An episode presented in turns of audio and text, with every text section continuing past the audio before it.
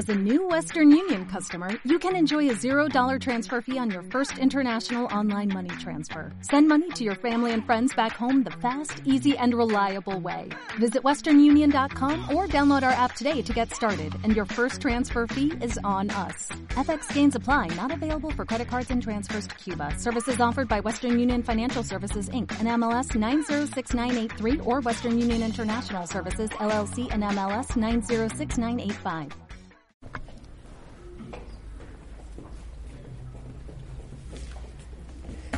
Mis hermanos, buenas noches tengan cada uno de ustedes. Buenas noches. Ah, yo pensé que se habían dormido ya.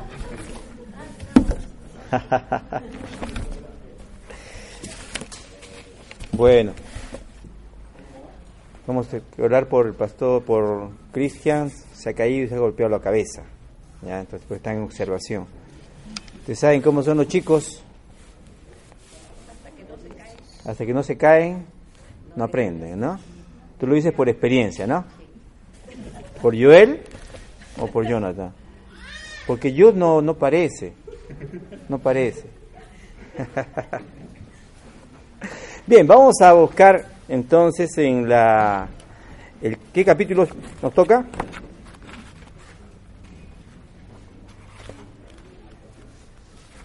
El capítulo 16 y vamos a buscar el libro de Mateo, el capítulo 9. Vamos a ver una oración muy importante. Mateo capítulo 9. Sí, sí. Es el capítulo 16 en el, en el libro y es el capítulo 9, eh, la referencia bíblica. Recuerda que nosotros estamos estudiando el 21 oraciones, las 21 oraciones más eficaces en la Biblia, donde Dios así respondió casi inmediatamente, inmediatamente, con algunas oraciones precisas, sencillas. Y nosotros lo que buscamos no es necesariamente solamente observar lo que dice el libro, sino tenemos que ir a la fuente. ¿Y cuál es la fuente? La Biblia. La Biblia es la, es la fuente. La oración está en la Biblia, la oración es parte de la, de la palabra de Dios, de la historia. El Señor quiso seleccionar este, este, este suceso porque a través de él nos quiere enseñar algo muy importante. Hubieron muchos sucesos, ¿no? La Biblia dice en el libro de Juan, el Evangelio de Juan nos dice de que muchas otras cosas más hizo el Señor y que si se escribieran en, no cabrían los libros en el mundo. Probablemente ahora sí, ¿no? Ahora hay un montón de libros, pero en esos días no era la producción como es en estos días. Y este hecho de, Mateo 20, capítulo 9, versículo 27 en adelante, es especial. ¿Saben por qué? Yo, ten, yo estaba buscando en los otros evangelios si se repite el mismo suceso y no se repite el mismo suceso. Entonces, este es un, uno de los sucesos que son únicos en, el en los evangelios y solamente se encuentra en el evangelio de, según San Mateo. Vamos a leer y vamos a pedir que el Señor nos ayude a poder entender su palabra. Primeramente vamos a ir al capítulo 9, versículo 27. ¿Alguien por favor quiere leerlo? Hasta el versículo 31. A ver.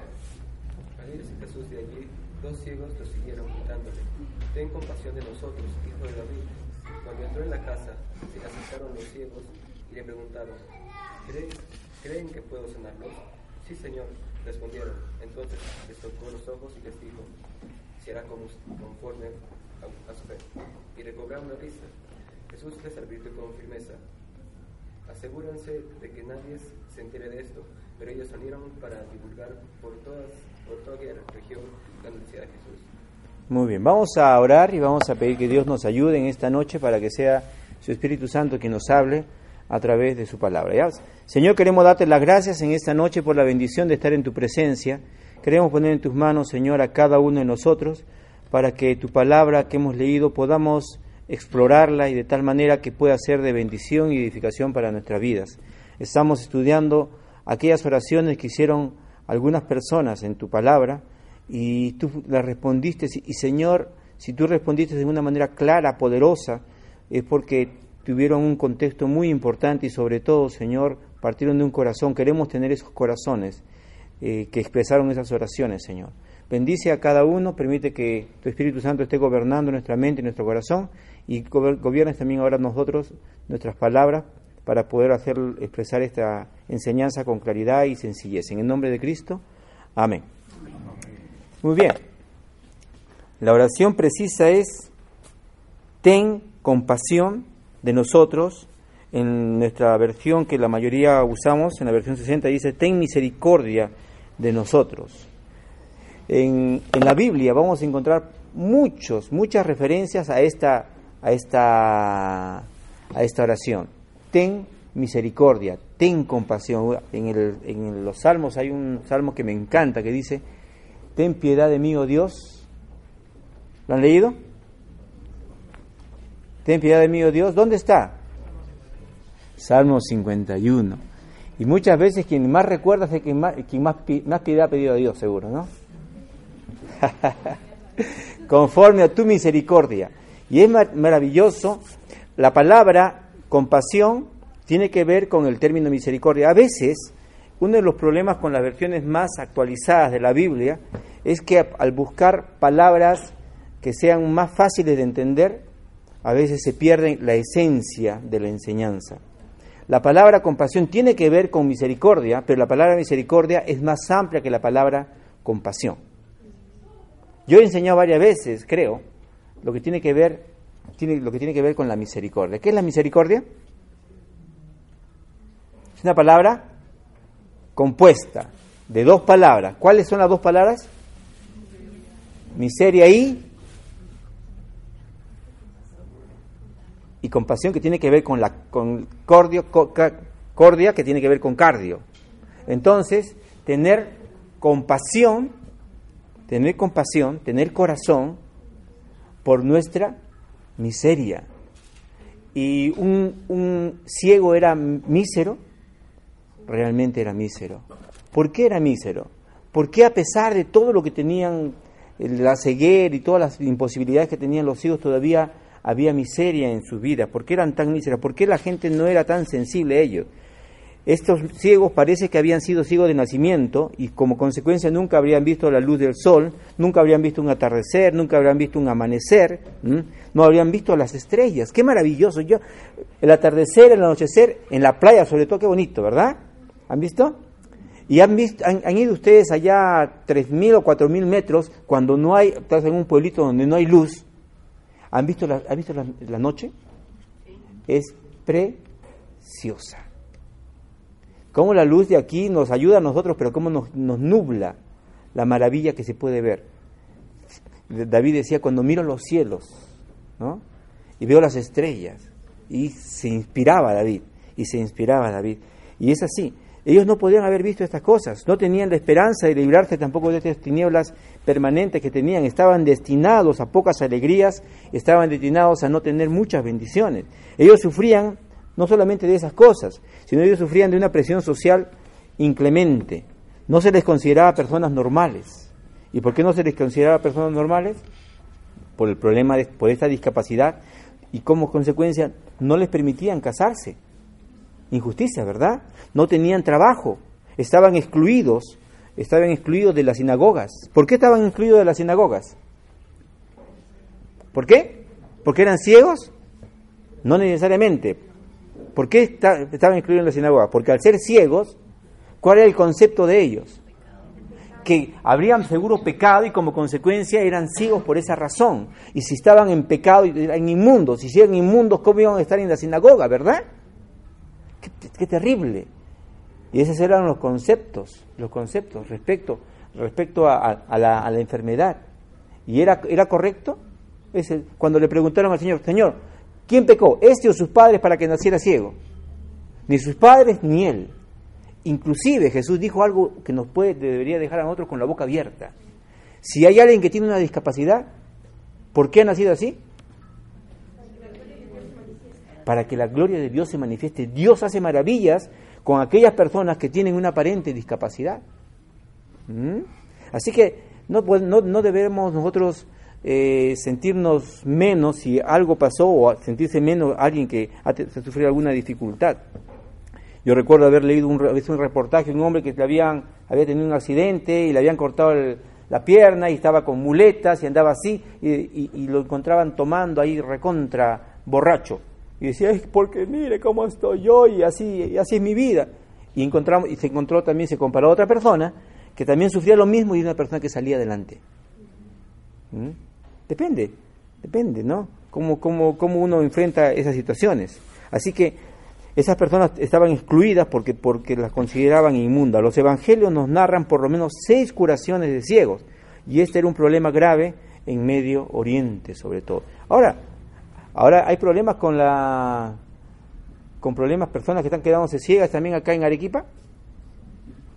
Cuando nosotros vamos a hacer la, la, campaña médica, cuando viene un equipo de hermanos de los Estados Unidos y vamos a Pedregal sobre todo, saben el común denominador de todas las personas que van, porque yo soy el oftalmólogo, Bamba, como nos llevan, como nos traen estos este, lentes para lectura, les digo, yo soy el que me encargo, no, no tenemos ningún oftalmólogo que, va para allá, pero es fácil hacerle ver, ya, ya los años de experiencia me han hecho ver ya cómo, cómo lo hago, ¿no? y la cosa es que todos vienen y nos dicen, tengo problemas con los ojos que están irritados, mi, paro llorando eh, casi en el día siempre porque están irritados por el polvo, por el sol, etcétera, etcétera. Y ahí, si aquí en Pedregales esto, ¿qué será ya que, llega a 45 o más grados de temperatura y también con la misma sequedad que hay aquí por Arequipa? ¿Cómo será? ¿Cómo, cómo hubiera sido esos días que no habían gotitas para los ojos? ¿Mm? Así que cuando oyeron hablar de Jesús, ellos pensaron que quizás Él podía sanarles. Y ya que ya que, ya que había sanado a muchos otros, ellos pensaban que Jesús podía hacerlo. Pero, ¿dónde estaría Jesús en ese momento, verdad? Ellos quizás hasta, habrían, habrían, estado orando para que el Señor viniera. Quizás la presencia de Jesús allí podría ser la respuesta a sus oraciones, porque imagínense, a ciegos había en todo Israel. Y qué, qué casualidad que justamente pasó, pasó Jesús por allí. Y ya nuevamente vamos a nosotros a hablar o a preguntar. ¿Fue casualidad? La casualidad no existe, ¿verdad? La casualidad no existe. Dios tiene sus planes y Dios está allí en esos momentos. Al oír que pasaba cerca de donde ellos estaban, comenzaron a dar voces terriblemente. Entonces, tres cosas quiero que, en las que concentremos nuestra atención en esta, en esta noche. Primeramente, el hecho de la oración sencilla. Ten compasión, ten misericordia, ten misericordia. Probablemente ellos habían pensado ¿En qué le dirían seguro a Jesús? Imagínense, ellos estaban orando, Señor, ojalá aparezca Jesús un día, por... y cuando se enteran de que Jesús está allí, ¿qué hacen? Vamos a ir. Y ya tenían su discurso seguro.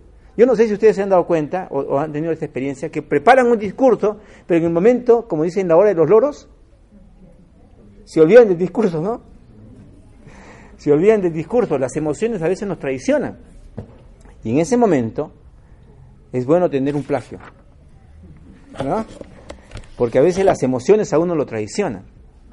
Y ellos también seguros les traicionó todas las, todas las, emociones. Y en ese momento dijeron, pero palabras precisas, que nacían, salían del corazón y salían de su comprensión de Jesús. Ten misericordia de nosotros. Y eso es lo que el Señor quería justamente escuchar. Al oír que pasaba, clamaron terriblemente, insistentemente. Imagínense, aquí está queriendo escuchar a Jesús un grupo grande, no sé, 200, 300, 500, mil personas, y de pronto un par de ciegos ahí, Jesús, Jesús, ten misericordia de nosotros. Y el Señor seguía enseñando, ¿no? Jesús, Jesús. Imagínense, ¿cómo estaría la gente? ¿Cómo estaría la gente? Ya cállenlos, cállenlos, ya al final, ¿cierto? Y hay gente ya, ya estaría fastidiada, porque ellos querían escuchar al Señor, pero quizás los lo, hacían que perdieran la atención. Y era natural.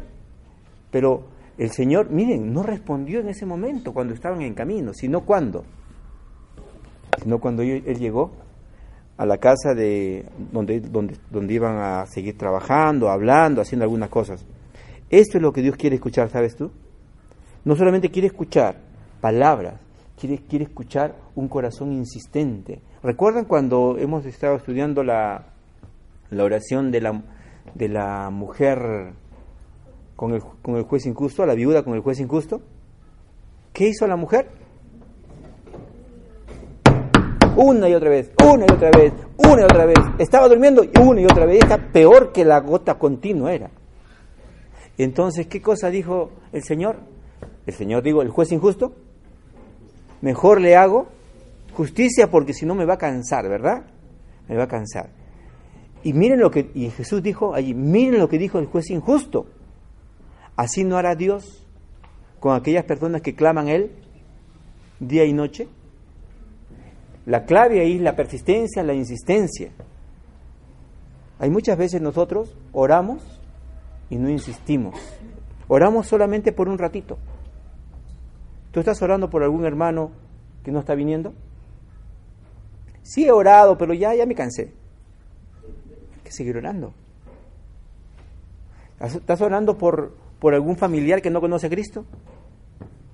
¿Qué hay que hacer? Pero es duro. Hay algunas personas que me dicen, pero ya le hemos hablado.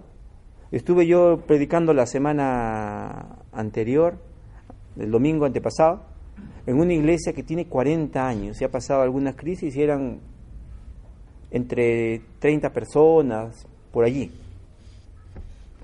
Y justamente hablábamos de esto y, y imagínense, 40 años en un lugar rodeado de un montón de gente, y ellos pensaban que quizás tocar las puertas era insulso, ya no valía la pena. Pero es maravilloso que el pastor me estaba diciendo, sabes, estamos haciendo nuevamente. Y gente está viniendo y casi, son pocos, pero son todos casi del barrio, no hay gente que viene de todos lados. ¿Sabe? Ese trabajo de pastoral es un poquito uno de los más fáciles todavía, porque lo tienes ahí a todos en, un radio de un kilómetro. ¿Mm? Es interesante. Ellos, esto es lo que el Señor quería escuchar.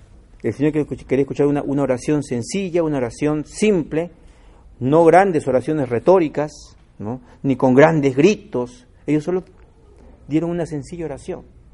Gritaron para que le escucharan. en cambio, por ejemplo, la oración de, Ana, la, la, mamá de Samuel, fue una oración tan suave que ni siquiera Elí le escuchó, ¿recuerdan?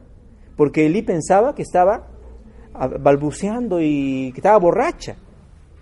Entonces, no necesariamente porque la oración es fuerte, te va a escuchar más Dios. Dios no es sordo. Lo siguieron y parece que entraron en una casa y guiados por alguien probablemente y fueron obstruidos también por otros, porque también seguro había gente que también quería que salen, seguro algún familiar o algún amigo, pero Dios Jesús estuvo acá atento a esto. Ten misericordia, ten compasión. Claro que Jesús era misericordioso. Su presencia en la tierra era justamente una gran muestra de su misericordia. Jesús había visto muchos casos de paralíticos, mudos, sordos, endemoniados, leprosos, y ninguno era causa para que él se asqueara, ¿no? Miren, había gente, normalmente la gente está enferma, y sobre todo un ciego, está descuidado, dentro del todo, tú ves a un, sordo mudo, no, quizás no lo puedes diferenciar, porque está bien parado, ¿no? ¿Cómo es tu hermano? ¿Descuidado? No, ¿verdad? Pero un ciego, si no tiene alguien que lo cuide, va a estar descuidado. Va a estar descuidado. Ahora, no solamente Jesús vio a estas personas, vio también leprosos. Y el leproso estaba recontra descuidado. No, se cambiaba de ropa, probablemente no se bañaba, probablemente, probablemente un montón de cosas. ¿Y Jesús se de alguno de ellos? De ninguno. De ninguno. Y si Jesús se asqueó de ninguno, no se asqueó de ninguno, Dios se asquea de nuestro pecado, ¿cierto? ¿O no? ¿Le agrada el pecado? Lo que más abomina es el pecado. Pero a un hijo que llega y regresa ante él, con una actitud contrita y humillada, como dice Salmo 51, ¿no? Al, corazón contrito y humillado, no despreciarás tú, oh Dios. Y al que llega así el Señor, no importa. Es que si tu hijo se cayó a un desagüe, tú vas, lo recoges y lo llevas, ¿verdad? Lo abrazas. ¿Por qué? Porque es tu hijo. Así es Dios. Qué maravilloso, ¿no? Qué maravilloso es nuestro Dios. Y así es con todas las personas. Jesús no se asqueó de nadie y, sí, y que ninguno, dice, no quisiera. No, no, había ninguna, ninguna persona a la cual él no quisiera ayudarle. Por eso, en consejería también nosotros no debemos perder la esperanza, hermano. No debemos asquearnos de ningún caso. Todos los casos son salvables. Si la persona está dispuesta a hacerlo, eh, a, seguir una, una, consejería, uno debe ayudarles. Hay gente que a veces, cuando yo he escuchado gente, no, ya, ¿para qué? Ya, ya, ya, no quiero saber nada ya de él o de ella. Ya hablar de mis padres, te, están separados, ya no, ¿para qué? ¿Sabes? Hay, hay un dicho que dice solamente, eh, mientras hay vida y esperanza, ¿verdad? Y si entonces la persona ha muerto, ya no se puede, uno, uno pensar que se pueden arreglar las cosas. Dios puede arreglar las cosas, realmente. Y no solamente el caso de un matrimonio, un hijo que está andando en la peor dificultad, ¿no? ya sea drogadicción, ya sea alcoholismo, ya sea delincuencia, hasta homosexualismo. Hay casos de hermanos que han sido, hay personas que, eran homosexuales y han, han, arreglado su vida. El libro 1 de Corintios dice, así eran muchos de ustedes. Parece que había un problema allí en Corinto terrible. Así que hay esperanza y por eso nosotros podemos acercarnos a Él, como dice Hebreos, para alcanzar gracia y oportuno socorro. Ten compasión. ¿El Señor tiene compasión? El Señor tiene compasión. En segundo lugar, ellos eh, despertaron a la fe en una manera muy interesante. En la actualidad, la gente, ¿cómo cree, cómo quiere despertar a la fe? A ver, ¿cómo quiere despertar su fe? Como hay algunos hermanos también a veces dicen, vamos a despertar la fe de alguien. ¿Cómo quieren despertar la fe? ¿Cómo?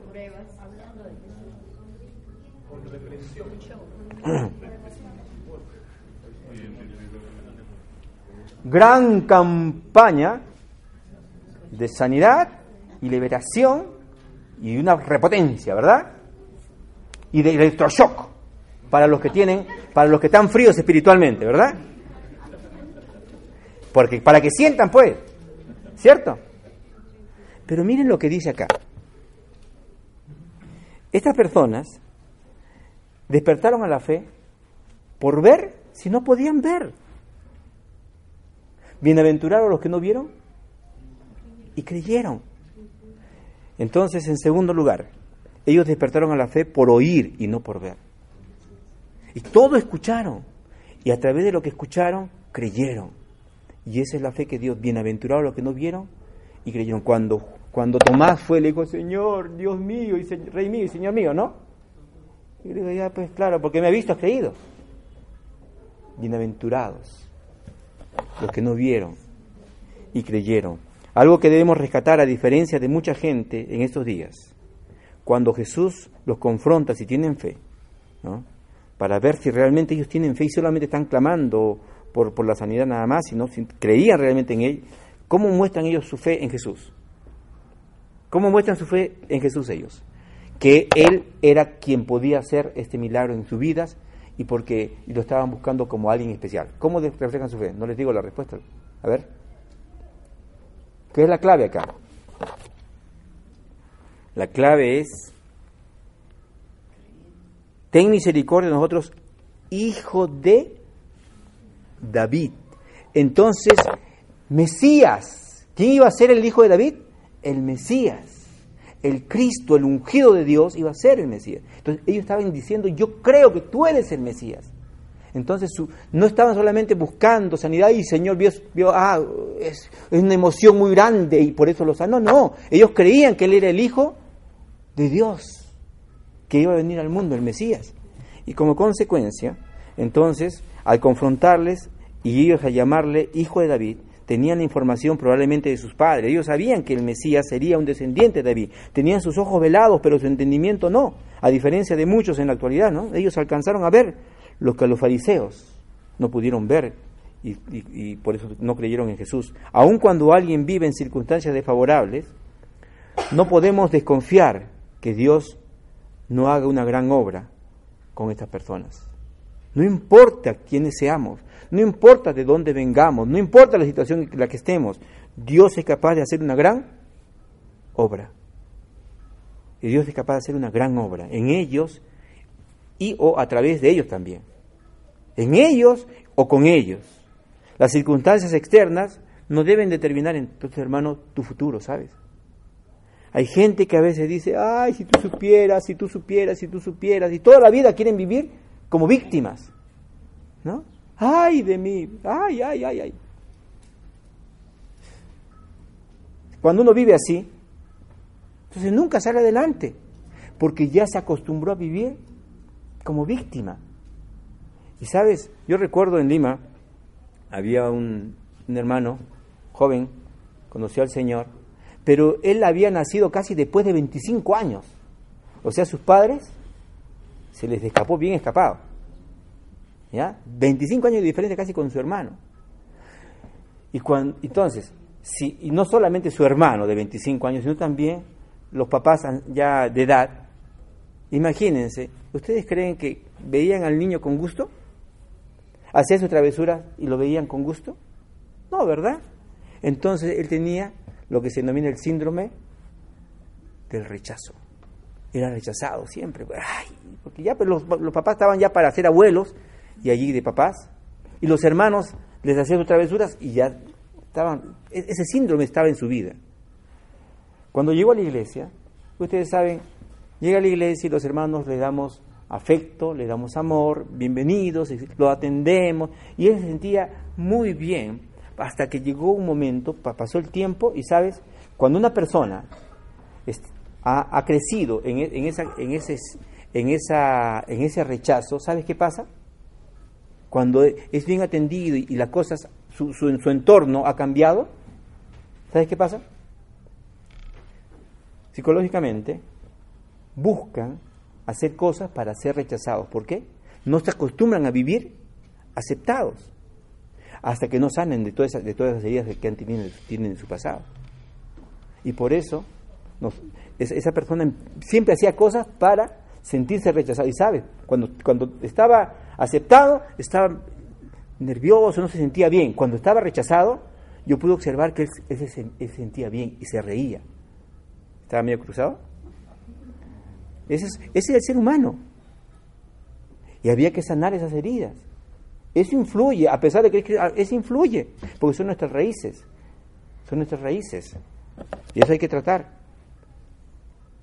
Espiritualmente, básicamente. Muchos psicólogos lo tratan solamente eh, por fuera y eso regresa, pero el único que puede dar sanidad interior, el único que puede, puede ir, penetrar y quemar esas raíces de ahí, ¿quién es?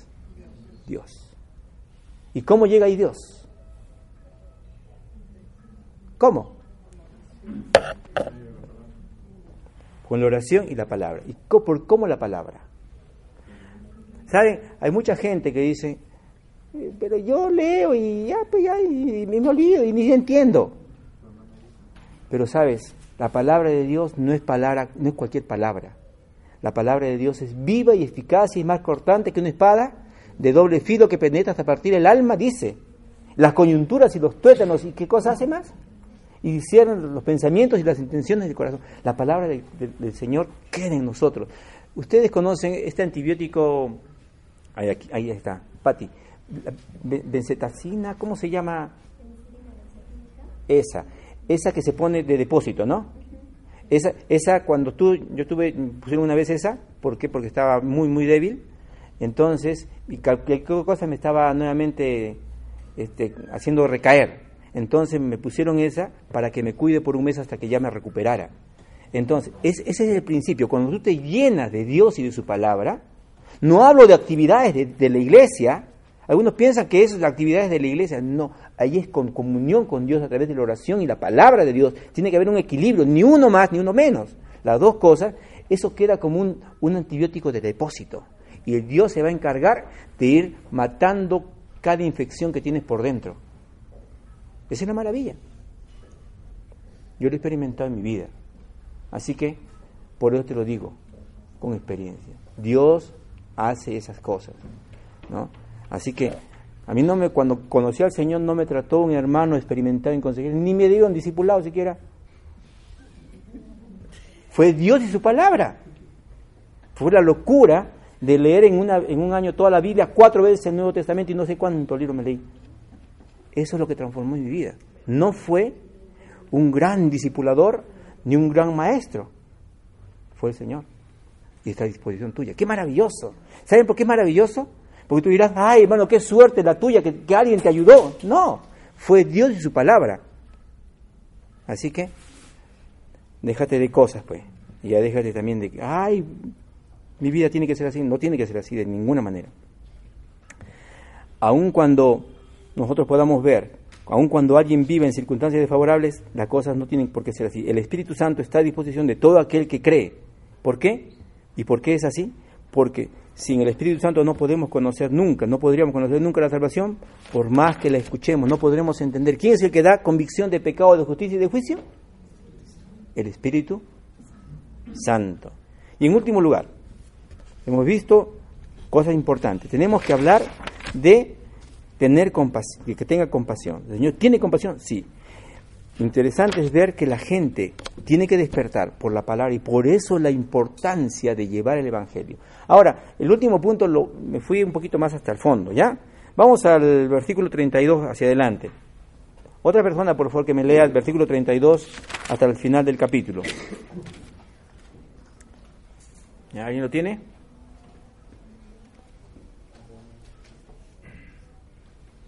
Mientras salían ellos, he aquí, le trajeron un mudo endemoniado.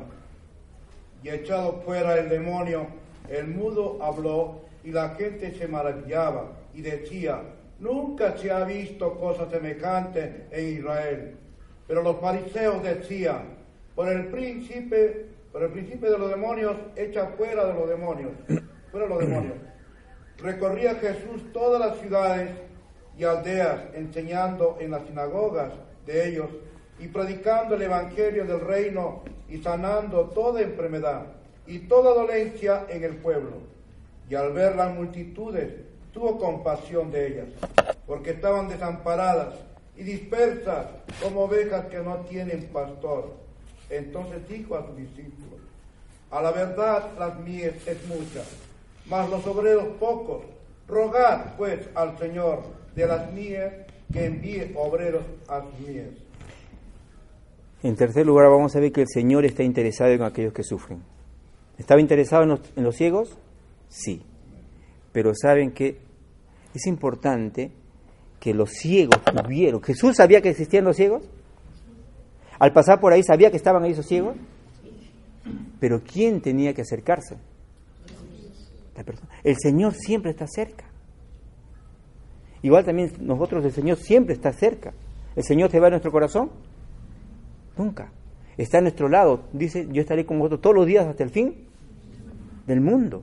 Hasta el fin del mundo. Así que, hermanos, el Señor está preocupado de lo que, de lo que sufren, sí. Él vio a la gran multitud que estaba dispersa como ovejas que no tenían pastor. En esa miseria de su descarrío de Dios, sufren.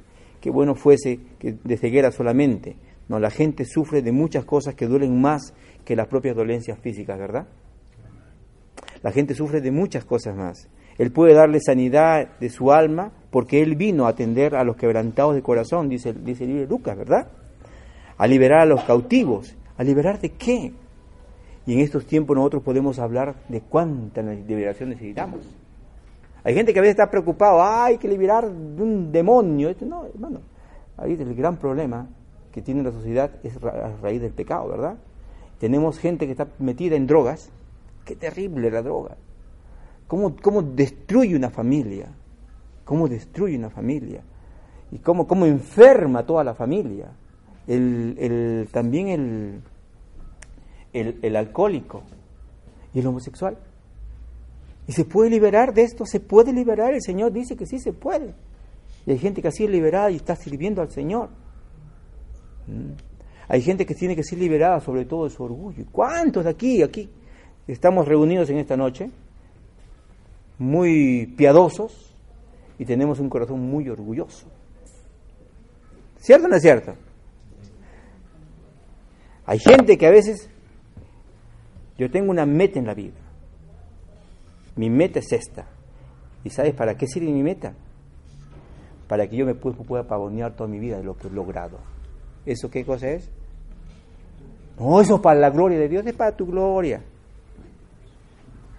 Es bien difícil marcar un, punto estable. La Biblia dice en el libro de Romanos que debemos tener un concepto de sí que el que debemos tener. ¿no? Ni más alto ni más bajo. Tenemos que tener un concepto. Pero si vamos desarrollando, hay que tener cuidado. Porque Satanás se puede encargar de, de distorsionar nuestra mente, ¿sí o no? ¿Eso sucede con los pastores? Algunos que ya caminan ya pisando huevos ya. ¿Entienden, no? Entonces hay que tener cuidado. Hay que tener cuidado. ¿Y necesitamos liberación de eso? Necesitamos liberación de eso. Y necesitamos liberación de eso cada día. Cada día. No una vez para siempre, cada día y cada momento. Pablo decía, yo cada día muero, decía Pablo. Literalmente lo dice en Corintios. La única forma de poder vivir, yo estaba leyendo en la mañana, Pablo decía, como loco, yo hablo, pero si ellos dicen que han sido apóstoles así, yo más. ¿Recuerdan Corintios? Por esto, por esto y por esto, yo más. Pero para que yo no me enorgullezca, ¿qué cosa dijo? Dios me ha puesto un aguijón. Así que, si alguien necesita aguijón, dale gracias a Dios. ¿Ya? Dale gracias a Dios. Él vino para dar vista a los ciegos, se refería a los ciegos, no solamente, no a los ciegos físicos necesariamente, sino a los ciegos espirituales. El Señor les dijo a ellos, eh, ¿ustedes creen? ¿Y Jesús qué les dijo? Que se haga conforme a vuestra fe. Mucha gente no tiene la fe bíblica y piensa que Dios está preocupado de que nos saquemos la tinca y los problemas así se acaben, ¿verdad? ¿Pero es verdad que ahí se acaban los problemas? No, el dinero no es nada. Pero hay gente que piensa que ahí, tiene, ahí está la solución de todo. Lo material es importante, pero no, no es determinante para una vida plena. Por eso, ante tanta gente idólatra, pagana, supersticiosa, ¿qué hacemos nosotros? ¿Qué hacemos nosotros?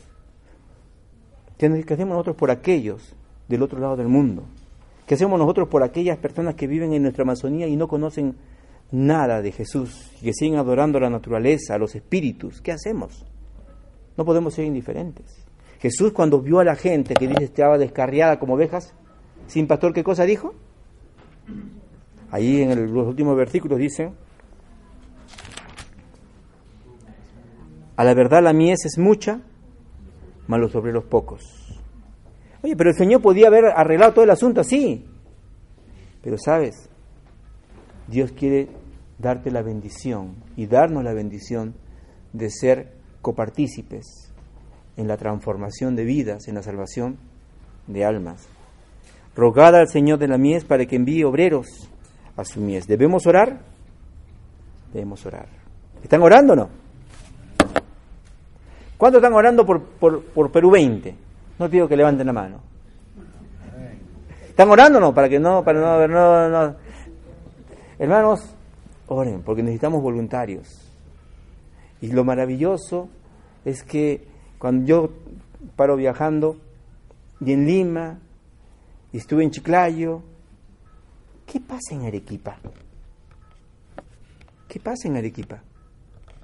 ¿Qué pasa en Arequipa que estamos locos por el Señor, ¿verdad? Estamos locos por el Señor.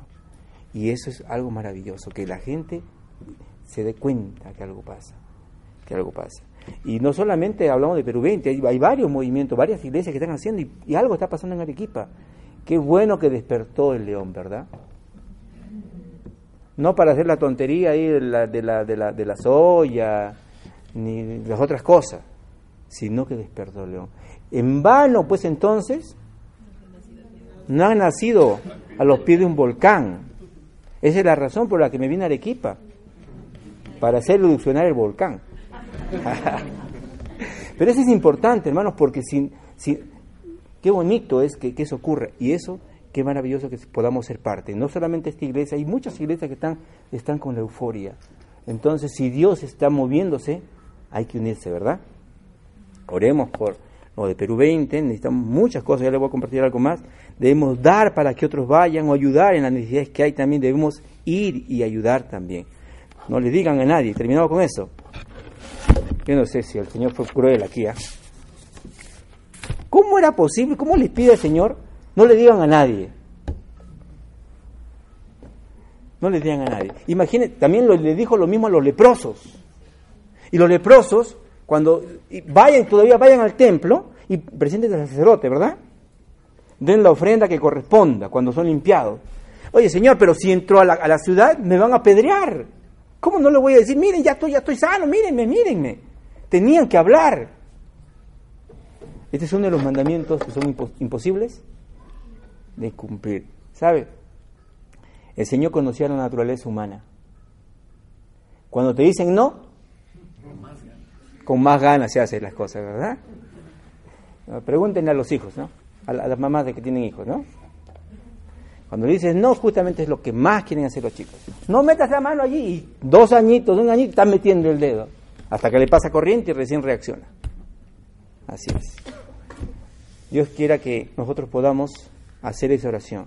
Ahí en el libro tenemos un ejemplo maravilloso. Hay tantos casos de cómo Dios ha hecho, ha hecho, ha hecho sanidad, ha hecho un milagro en las personas y Dios lo quiere seguir haciendo. En la actualidad con nosotros lo quiere seguir haciendo.